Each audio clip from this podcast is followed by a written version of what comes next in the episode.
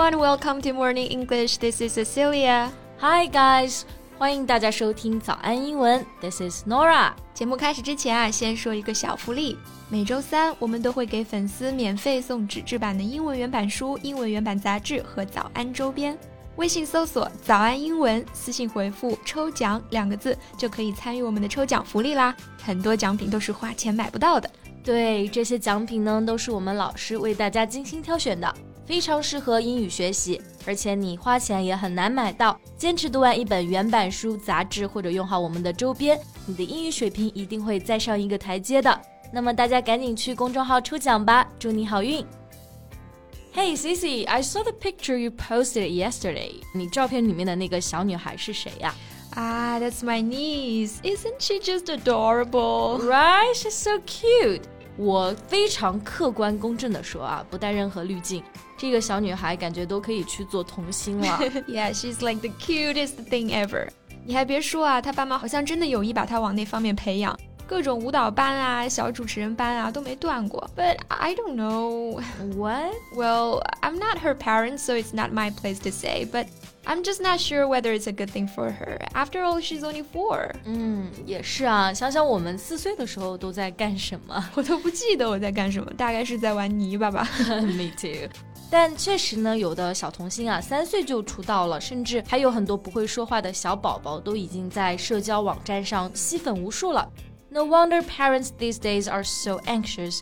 They're so afraid to fall behind. 不说赢在起跑线上，至少不能落后，对吧？那 fall behind 它就表示落后、掉队的意思。也是啊，人张爱玲就说了，出名要趁早。Besides, there are some child stars that I really like. It would be a pity if they never got to appear on TV. 嗯，这么说来呢，我好像还真的不怎么关注童星哎。你要是问我喜欢哪些童星，我都说不上来。well, I'm sure there are some you must know. 那接下来我要说的这几个人，你肯定有印象的，而且呢，你肯定会被他们的魅力折服的。Okay, I'm all ears. Before we start, quick heads up for our listeners. 我们今天的所有内容呢，都整理成了文字版的笔记，欢迎大家到微信搜索“早安英文”，私信回复“加油”两个字来领取我们的文字版笔记。哎，在我开始安利之前啊，我们先来看看 Nora 刚刚说的这句话：“I'm all ears”，我全是耳朵，很有意思啊。其实呢，这里是用了一个表达 “be all ears”，它就表示全神贯注的倾听，也就是我们常说的洗耳恭听的意思。Okay, I just cut it to the chase. Who's your favorite child star? Ah, uh, you know it is always hard to answer these kind of questions.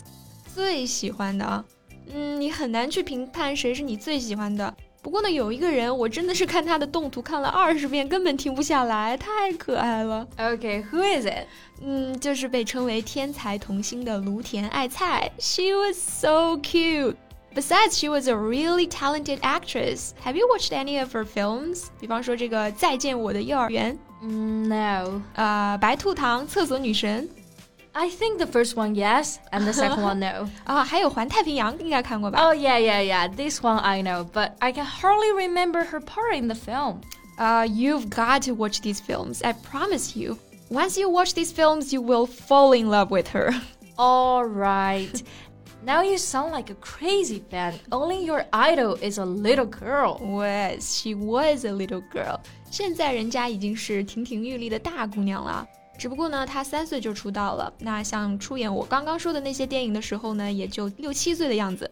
She was such a sweet cutie pie. No one could resist her charm. No one. Okay. 可以看出来啊，那别人我是不知道，你已经是完全沦陷了。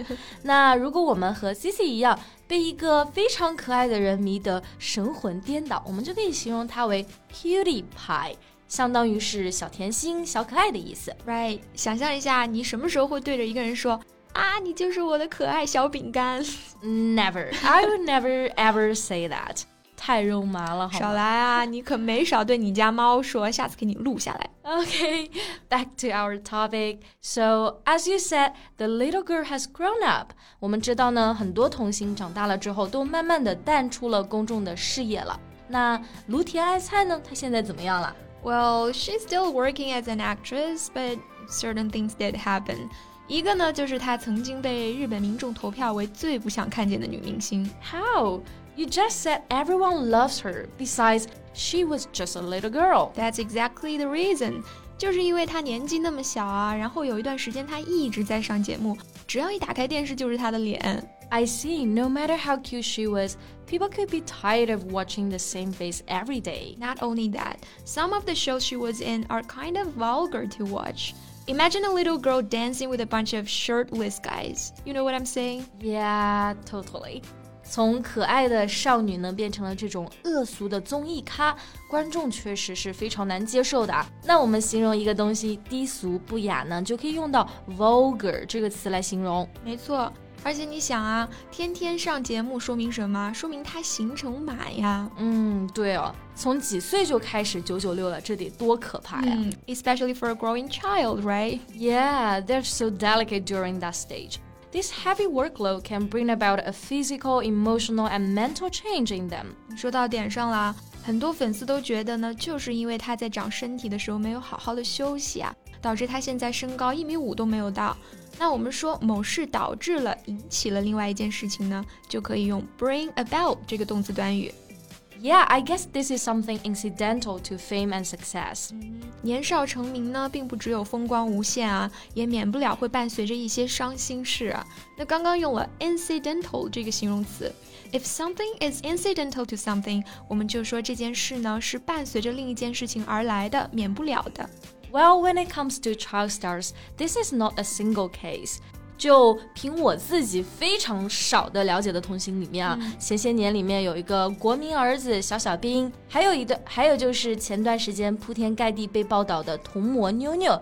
都是小小年纪就被他的爸妈妈当做是赚钱工具了。It's heartbreaking to read about their experience. Yeah, it brought another child star to my mind. A counterexample. 跟你刚刚说的这些人相比啊，这个小男孩的父母呢，就真的是人间清醒了。给你一点提示啊，韩国的坏笑男孩。坏笑男孩，我只知道假笑男孩 Gavin。But isn't he another victim of the sudden celebrityhood? 是不是是韩国的？哎呀，我还看过你用他的表情包呢，是他演过的一个电影里面的，叫做《非常主播》。啊，我知道了，就是三分讥笑，两分薄凉，五分漫不经心的表情包，是不是？Yeah, he's so funny and cute. How come I never saw him after the film? What happened to him? Yeah, he kind of faded out of sight afterwards. 确实啊，他没有拍几部戏呢，就慢慢的淡出了大众的视野。那 fade out 这个短语呢，它就表示逐渐淡出的意思。那所以表达一个人淡出公众视野，我们就可以用 fade out of sight 这个表达。 Well, this isn't a bad choice. He got to concentrate on his schoolwork and take his time. There is no, there is really no need to hurry. Yeah, I agree. 人生那么长，对吧？想要成功，有的是机会。 But once your childhood is gone, there is nothing you can do to get it back. Right. Um, so can I ask you a question? Yes? So if you were offered a chance to become famous as a child star, would you choose to accept it? Yes. 那其实说了这么多，你还是拒绝不了当明星的诱惑，是不是？ well, that what's the worst case scenario? I lose my fame and go back to normal life? That's what I am now. What do I have to lose? 嗯，也是。最坏的情况呢，不过就是回归平淡嘛。那这个 worst case scenario 就是指最坏的情况。I gotta say I like your attitude。好了，那这期节目呢就到这里结束啦。最后再提醒大家一下，我们今天的所有内容都整理成了文字版的笔记，欢迎大家到微信搜索“早安英文”，私信回复“加油”两个字来领取我们的文字版笔记。So thank you so much for listening. This is Cecilia. This is Nora. See you next time. Bye.